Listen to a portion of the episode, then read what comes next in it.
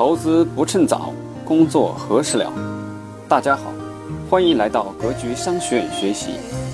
我们会在这里定期分享理财、创业、销售和生涯决策等方面的知识，助力您早日实现财富自由，获得人生解放。欢迎加入 QQ 群交流学习，群号四幺六四零六幺五六四幺六四零六幺五六。下面请听分享。最近呢，大家处在一个什么样的时期呢？嗯，非常非常关键的时期，非常非常关键的时期。呃，我今天的课程呢，从三个方面给大家这个讲一下。第一个呢是这个，就目前我们从宏观政策方面有什么样的这个趋势和动向，跟大家的发展有有哪些大方面的相结需要关注的地方。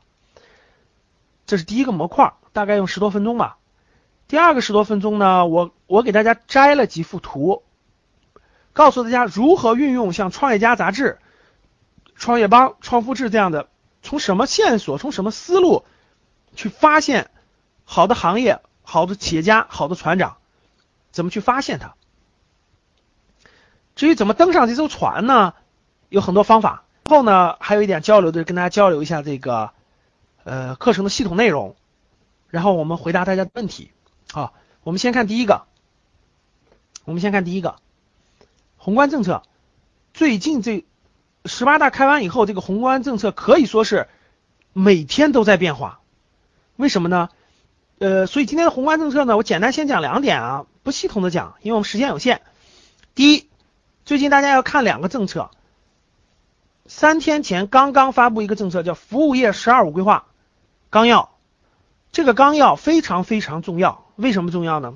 因为这个纲要里面，你已经可以清晰和明确的看出来，把未来中国的服务业占的 GDP 将很快超越，在在国内，在国内的这个占整个经济总量里面，服务业是未来十年是个快速上升的阶段。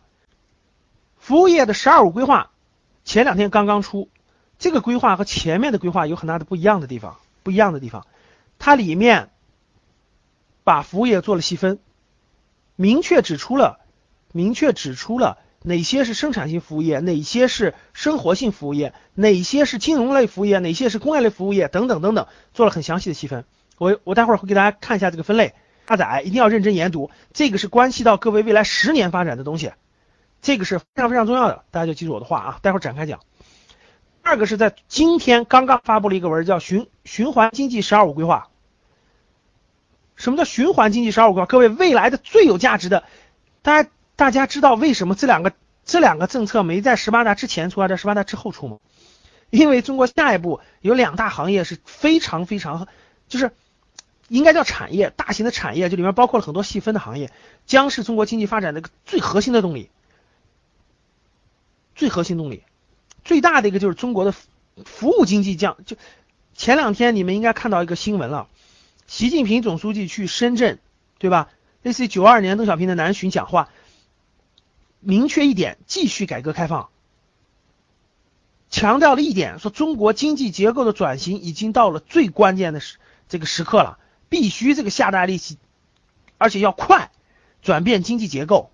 这句这个句话什么意思？各位你知道？这句话就这两点，就这两个新政策。第一，要转变经济结构，指的就是拉动内需。拉动内需，现在的核心，传统制造业都是外需，我们卖我们的家电、服装、衣服等等等等这些东西，全是满足外需的，因为国内市场没有这么大。内需市场有两个是将要爆发的，第一个就是中国国内的服务业，特别是其中核心的创新服务；第二就是国内的循环经济，也叫做。就是国内的环保方面相关的这个循环利用，你知道为什么吗？因为能源到了一个告急的阶段了，只有发展，而且中国的污染、环境污染很严重，这两头是中国的一个核心。实际还有一个核心就是国内的基础设施建设，这个大家都明白的，包括二十六号要高铁开通了，包括很多城市二线城市的这种地铁，但这些都是过去的核心产业了，过去的。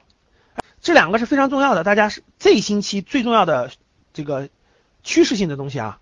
大家要下功夫去好好下来以后认真研读，认真研读啊，类似于是是就跟你们要研读一下这个十八大报告一样的啊，要研读一下的。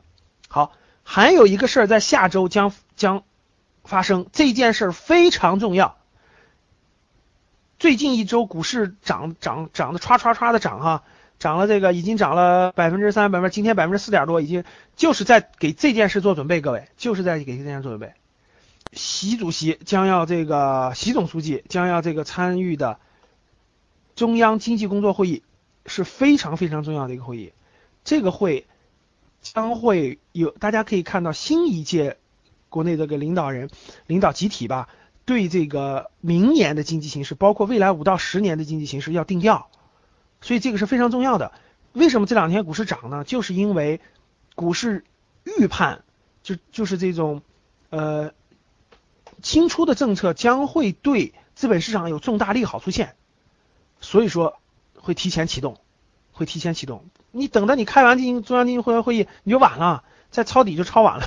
所以说提前启动，这个会议是非常重要的。从宏，因为我们这这这个这些 PPT 讲的是宏观政策啊，所以说大家呃稍稍微要关注一点。如果你关注了呢，你会对你有很大的指引和帮助作用。因为宏观政策指的是未来。十年，未来五年，未来十年是一个大的这个区间，因为都是新一届领导集体，所以这是一个很关键的十年的转折点。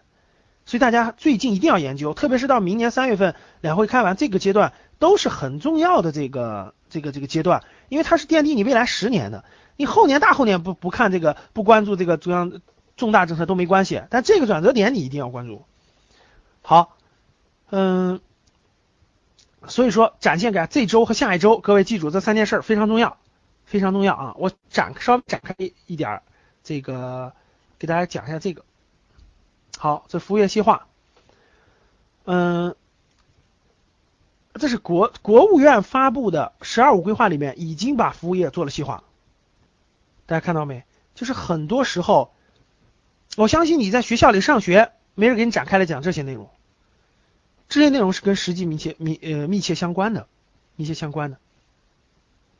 好，大家看这个十二规划的简单提纲性的东西啊，我先把提纲东西给大家东西，详细内容大家下来再自己研究。呃，生产性服务业，就是这个咱们规划当中的分类啊，规划当中分类。我讲课当中呢会跟着有一些多少有些不同，但是总体内容是一样的，总体内容是一样的。大家看。金融服务业。毫无疑问，金融是服务业。的一个核心，是一个基本的。交通运输、现代物流这两项呢，你可以把它合并，也可以把它合并哈，就是呃，它是混在一起的。高技术服务业、设计咨询、科技服务、商务服务、电子商务，和大家看，它把电子商务放在了生产性服务业。工程咨询、人力资源服务、节能环保服务、新型业态及新兴产业。这个呢是跟，因为区分的时候，说实话，行业区分的时候分的细的时候，有一些是重叠的，所以大家可以看得出来，这个地方跟有一些是有一定重叠的。比如说国家这个定的七大战略性新兴产业，哪哪些是国家七大战略性新兴产业？这个生产型服务业大家可以看得出来，有一些是跟七大战略性新兴产业有重叠的地方，有重叠。你比如说节能环保服务业，很多节能环保产业有些是生产。具体这个这个产品的，我给大家举个例子，比如说节能环保行业，它生产的一种监测设备，监测空气污染、水污染的监测设备，这就是一个节能环保的生产型企业，大家明白吧？什么叫做节能环保的服务业的企业呢？有一个公司，他采购来各个企业生产的节能环保的监测设备。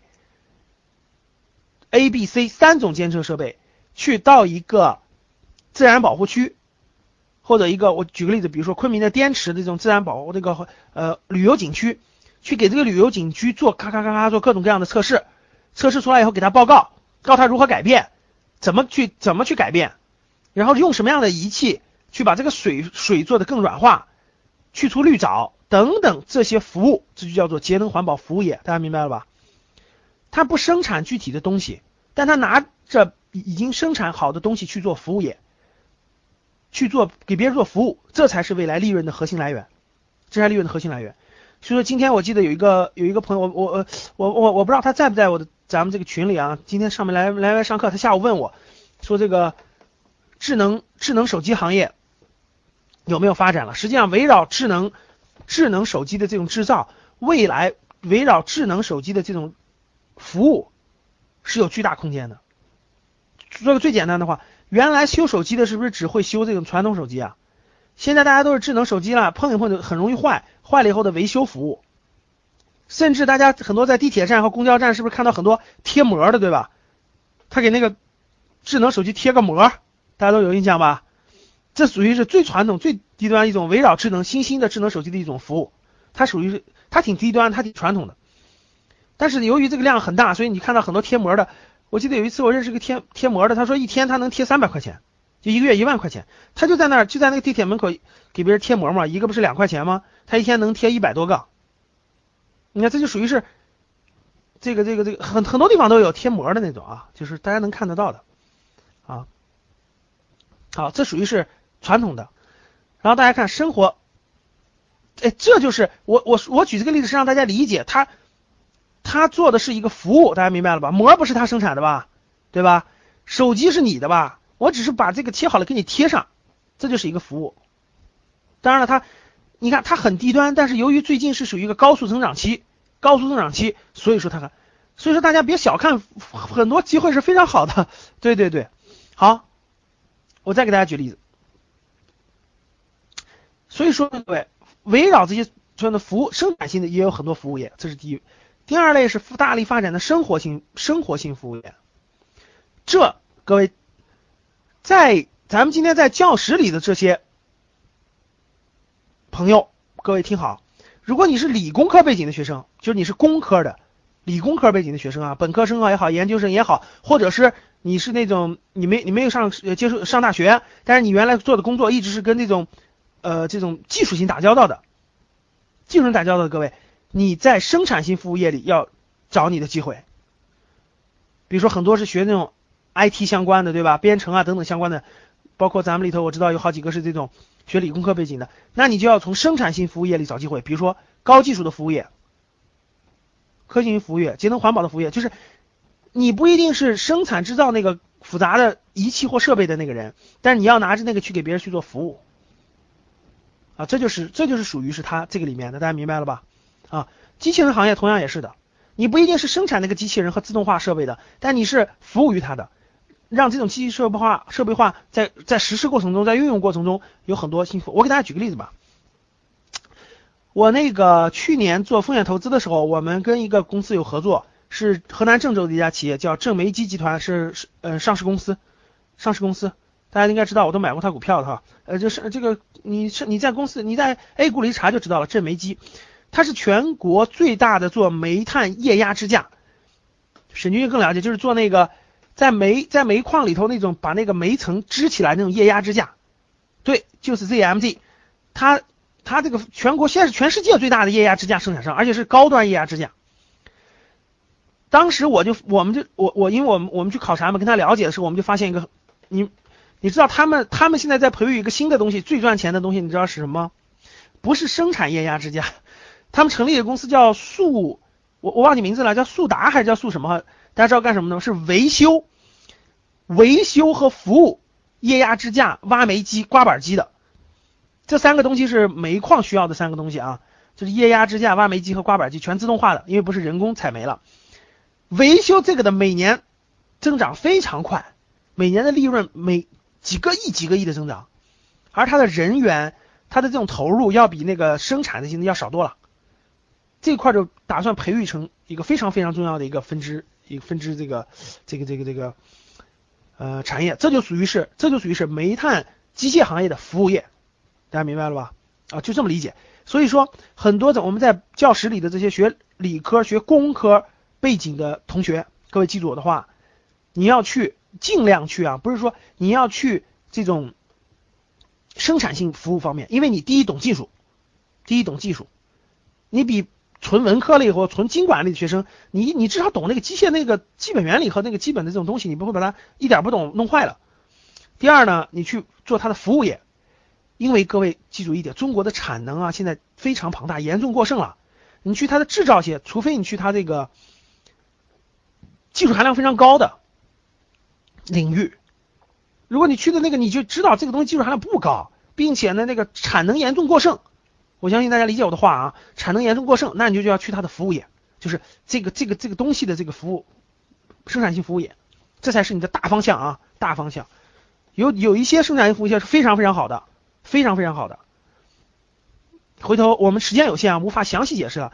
我把它整理了一些，整理了一些内容，呃，围绕新七大战略性新兴产业的这个就就是高技术的制造业里面的服务业，我做了一个详细的课件，但是我们没时间在这里准备了，我是放在咱们就是呃正规的那个呃生涯决策的系统课程当中，我我系统给大家在讲。第二个就是生活型服务业，生活型服务业大家都也比较好理解的啊，呃，大部分在群里的，在群里的学经管的、学经济的、学什么管理的，这个、这个、这个，包括咱们这个呃，咱们一些这个大专啦，包括没有上过大学的咱们一些这个学员都没关系，各位，你要盯一个行业，你要盯一个行业，什么行业？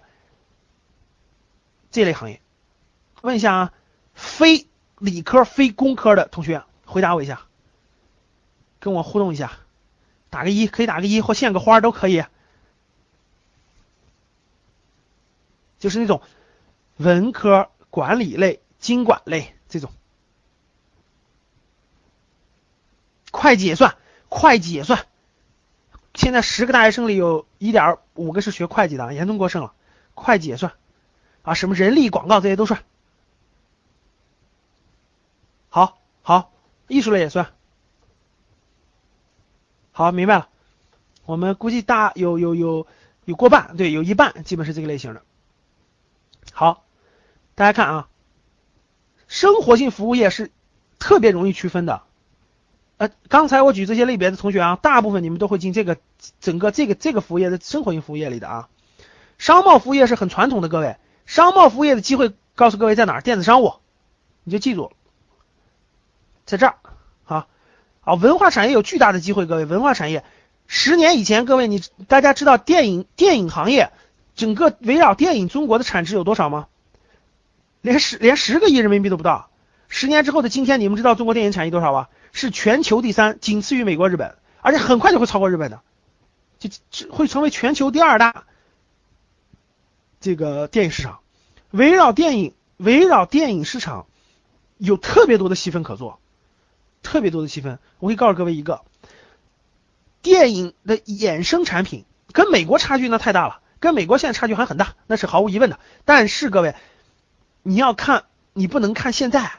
所以很多人，我今天有个学生也咨询我在那个私信里哈，在私信里说，老师这个，他觉得这个中国的这个大老百姓的需求跟美国的这种流行音乐啊这方面跟韩国差距很大，确实是这样的。但这也代表着机遇啊，各位，大家想一想，你你看，所以说这就是一直我讲课的核心，各位记住，不要看今天是什么样，要看你认为十年以后它会是什么样，你就去做十年以后那个样子才对。这就跟站在以前，大家想想，十年以前谁能想到今天中国老百姓家家能有车啊？你发现没？现在家家有点那啥都有车，想买都能买得到，对吧？这十年以前你敢想象吗？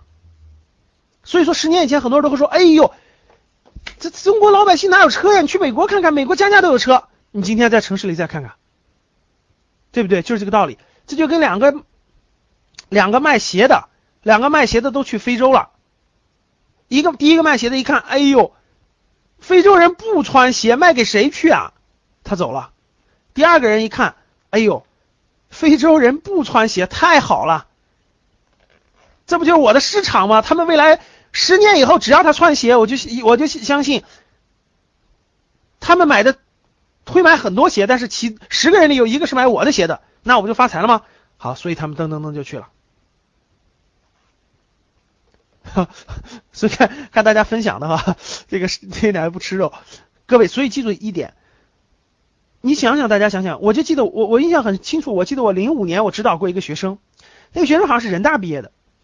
当然，他就很迷惑，跟我他呃人大，我忘记是哪个学校了，他应该是人大，他是学文科类型的，他就不知道该去干嘛的时候，他说他很喜欢电影，我说你既然喜喜欢电影的人特别多，我说你知道怎么入手吗？他不知道。后来我就告诉他了啊，他是学，我想起来了，各位，他是学这种这个叫什么广告设计的，学这个跟呃就是就是围绕这个新闻传播类型的。然后我就说，我说你不知道去哪？我说我给你提一个建议，你你考虑考虑这个市场。当时我就说什么？我说是电影市场，电影院线现在不是越来越发发达了吗？叫电影院线，大家知道的哈，万达啊，这种这种这种就是放电影的连锁，大家都知道吧？新美。我说你放心，这种电影，你看这个现在放的大片前后前片是不是都放广告？我说这个广告市场一定会火爆的，就是每个电影大片之前的广告，大家知道吧？那个广告，但是那个广告不是不是。不是像那个华谊兄弟一样生产电影的人放上去的，那是院线放的，大家听明白了吧？对，一般前面五分钟十分钟，就是大家去看电影的时候，前面是不是放几分钟广告，对吧？那个广告是电影院线放上去的，不是这个，不是这个，这个这个这个冯小刚那个电影放上去，大家听明白了吧？所以说，那个电影院线为了创收，他一定会。什么概念？我跟大家说，就跟那个，它是电影院线是电影的零售渠道，大家听明白了吧？比如说大家去家乐福、沃尔玛、华联，你里面是不是能看到很多广告？电影院线那个广告，十年以前，我记得大概就是个零四零五年吧，我就跟那个学生我说你就去做这个，你就去做这个，因为现在没有几个人做这个。而这种电影院线呢，他特别想开发新赚钱的新业务，但是他也没有。他也没有这种人有这种渠道，有这种常年做这个的经验，我就跟他说：“我说你坚定不移的做，你就帮万达、帮新美影院介绍这种广告片，前面放，刚开始他肯定很便宜。”我就记得没过多久，他跟我说：“说老师你咋知道的？”我说：“我说什么情况？”他去调研了他说：“前面放那广告，当时啊，我记得是零四零五年，说特别便宜。他说几千块钱就可以包下来一个星期的那个院线前面那广告位。”我说：“你我说我说两我说你现在有两个选择，第一你就去打工。”你去打工，你就给给这个万达打工，帮他揽活。第二，你要敢创业，你就去开个小公司，就跟这个所有的这个院线谈好了，每个星期每天这样，你承包大概每个电影前面承包三分钟，其他五分钟继续扔给院线，你每个院电影里面承包三分钟。然后你比如说他一星期不是五千块钱吗？你给他打包了买，比如三千块钱你买下来，然后你的就去谈各大广告公司，你就你就卖就行了，翻译被卖。后来这个人，这个我我我这个学生真从事这行去了。到今天为止，你看大家这就属于你看刚才那个咱们这个同学说是倒爷，大家理解的倒爷这个词，大家记不记得是九十年代初的时候中俄之间边贸的那个叫倒爷，对不对？这个词没有错啊，大家提的非常对。但未来各位记住，你不要再去导有形的产品了，不要去导有形的产品了，要去导什么？要去导服务，就给别人提供的服务。像这种，它就是完全是一个服务，他就完全进入这行了。我们还有联系，这个人现在成为了北京第三大的这种电影院线广告的代理方、代理人。对，不是不再有有形产品了，是有形产品严重过剩了。就是我给大家画的那条曲线，它饱和了，大家明白吧？好，咱们不展开了啊，因为我们时间没那么多时间给大家展开文化产业。文化产业里头有很多细分，包括少儿文学产品的，包括很多非常非常有前景。这是我在我的。生涯决策系列课程当中，一月八号的课程重点讲的行业之一。好，今天的课程就到这儿。